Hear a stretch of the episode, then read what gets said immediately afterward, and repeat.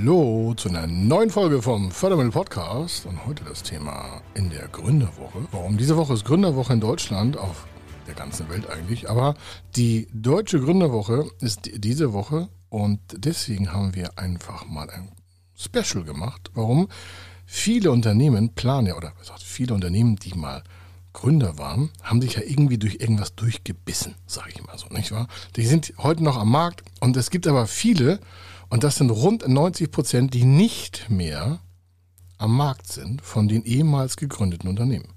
Und gibt ja klare, ich sag mal so, Rahmenparameter, woran man erkennen kann, ob das vorne schon beim Start gelingt oder ob das ein Flop wird. Das mag hier und da ein paar Ausnahmen geben und Sie mögen es vielleicht auch anders sehen, aber in den letzten 27 Jahren gibt es einfach mal so ein paar Checkpunkte, die wir in einer Checkliste zusammengefasst haben und die wir auch unseren Teilnehmern in der Gründerwoche, wenn wir so Präsenzseminare machen, auch immer wieder quasi zur Verfügung stellen.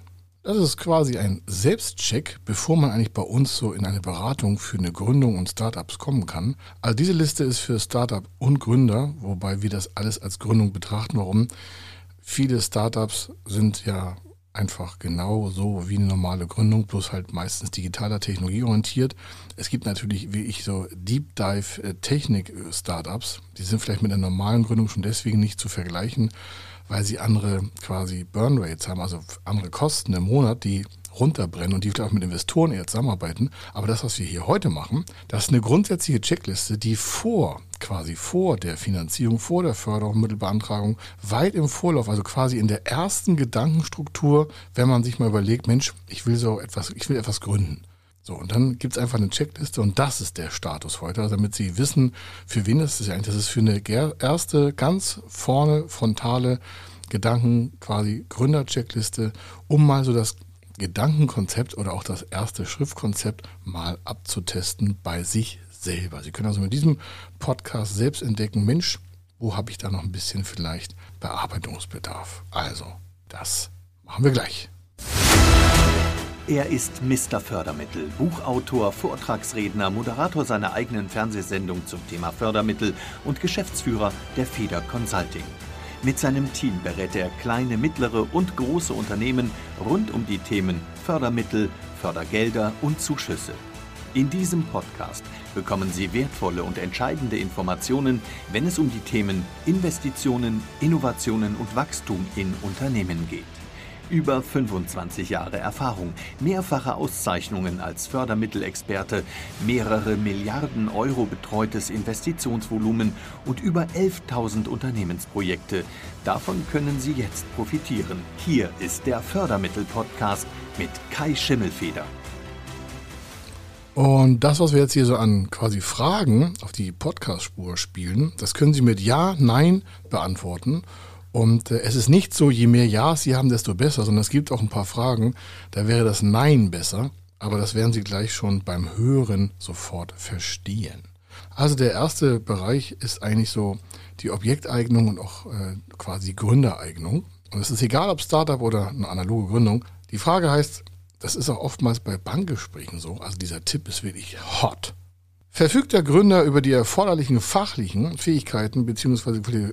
Qualifikationsnachweise zur Ausübung des beabsichtigten Gewerbes oder des freien Berufes? Also es ist natürlich Wurst, in welchem Bereich Sie da gründen wollen. Die Frage ist, haben Sie da was drauf, expertisemäßig, oder ist das nur eine Gedankenstruktur? Mehr sage ich dazu nicht. Dann hat der Gründer betriebswirtschaftliche Kenntnisse und denkt er unternehmerisch. Ist eine zickige Frage. Ich sage dazu nichts. Sollen Sie es selbst beantworten. Ist nur ja, nein. Bieten die privaten Lebensumstände dem Gründer Rückhalt? Verfügt der Gründer über ausreichende finanzielle Mittel zur Finanzierung der Gründung sowie des Lebensunterhalts während der Gründungsphase? Hm, na, mal überlegen. Oder sind eventuell baurechtliche und oder auch ordnungsrechtliche Auflagen zu erfüllen? Aus Erfahrung kann ich Ihnen sagen, bei diesen ersten fünf Punkten, da fliegen schon viele aus der Kurve. Warum? Weil sie sich nicht selbstkritisch genug mal diese Fragen mit tiefsten Antworten selber quasi transparent machen. Kommen wir zum Bereich Markt- und Wettbewerbsverhältnisse. Dann fragt man sich, bietet das Angebot, und jetzt aufgepasst, des Gründers oder des Gründerteams hinreichenden Kundennutzen und ist es wettbewerbsfähig?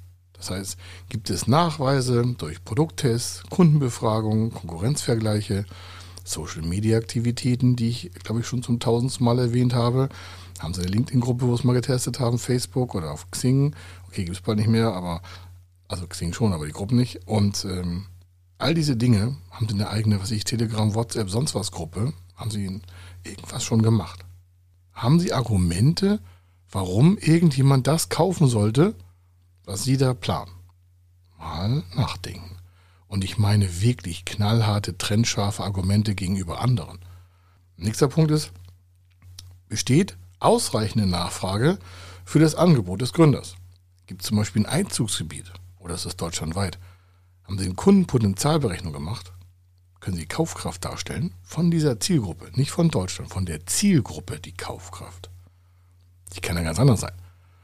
Wenn Sie Luxusuhren äh, verkaufen wollen, dann ist das eine andere Kaufkraft, als wenn jemand sagt, äh, mir wäre es schon lieb, wenn ich vielleicht einen Tretroller kaufen könnte.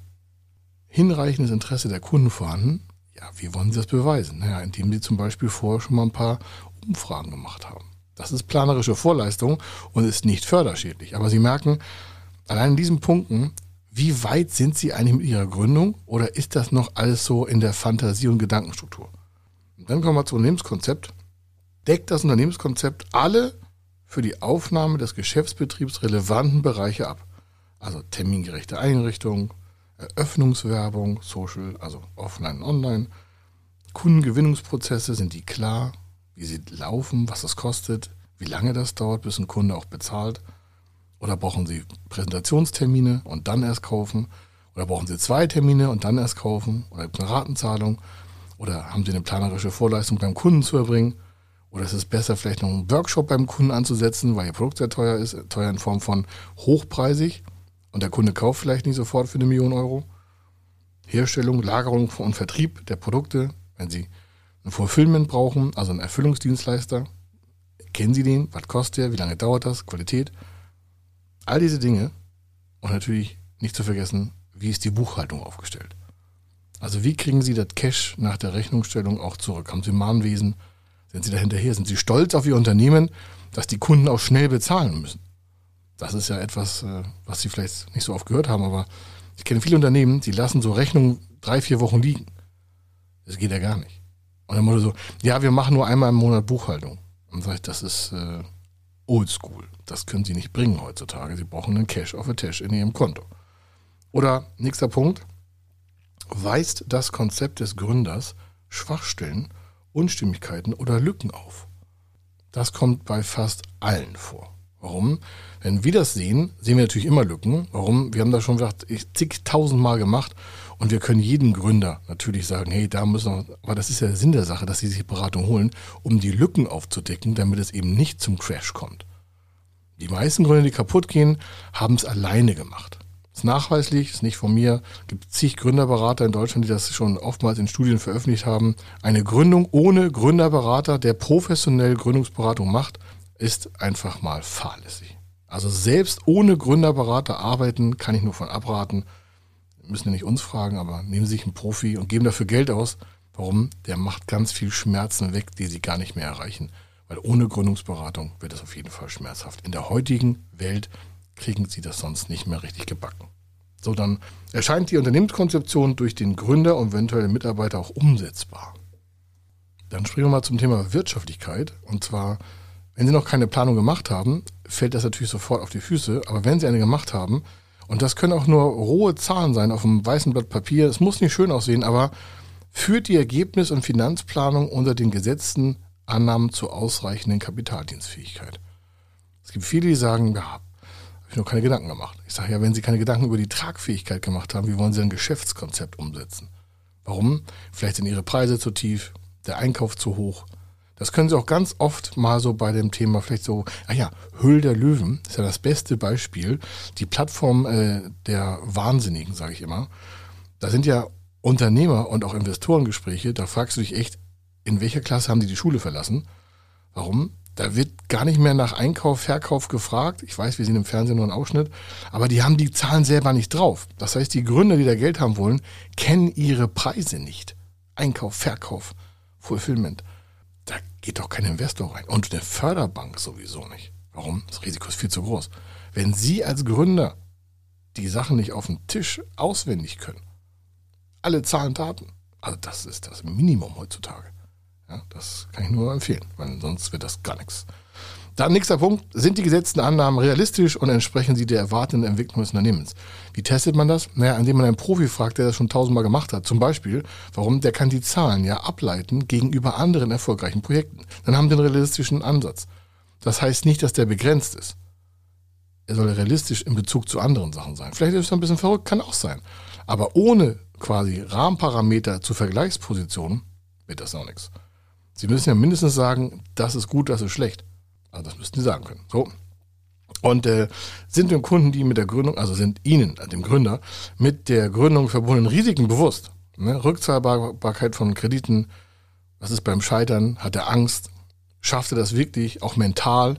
Oder ist das nur so eine Flop-Idee, weil einige gesagt haben, wir müssen mal gründen, ja, ist ganz on vogue jetzt, ist das ein Trend, wir müssen alle mal gründen. Nein, müssen Sie nicht. Wenn Sie keinen Bock auf Gründung haben, lassen Sie die Finger davon. Warum? Das ist unternehmerisches Wachstum geplant mit einer Gründung. Da sind sie Unternehmer, auch wenn sie es nicht wahrhaben wollen, oder Unternehmerinnen. Und dementsprechend haben sie Verantwortung für Mann und Maus und, und für Frauen und für, für alles. Und dementsprechend muss das auch dementsprechend im Kopf richtig verankert sein. Und äh, haben sie überhaupt Bock, das auch als Vollexistenz zu führen und nicht nur ein bisschen rumzuspielen? Das ist ein riesen Checkpunkt bei der Ernsthaftigkeit der Umsetzung von Unternehmen.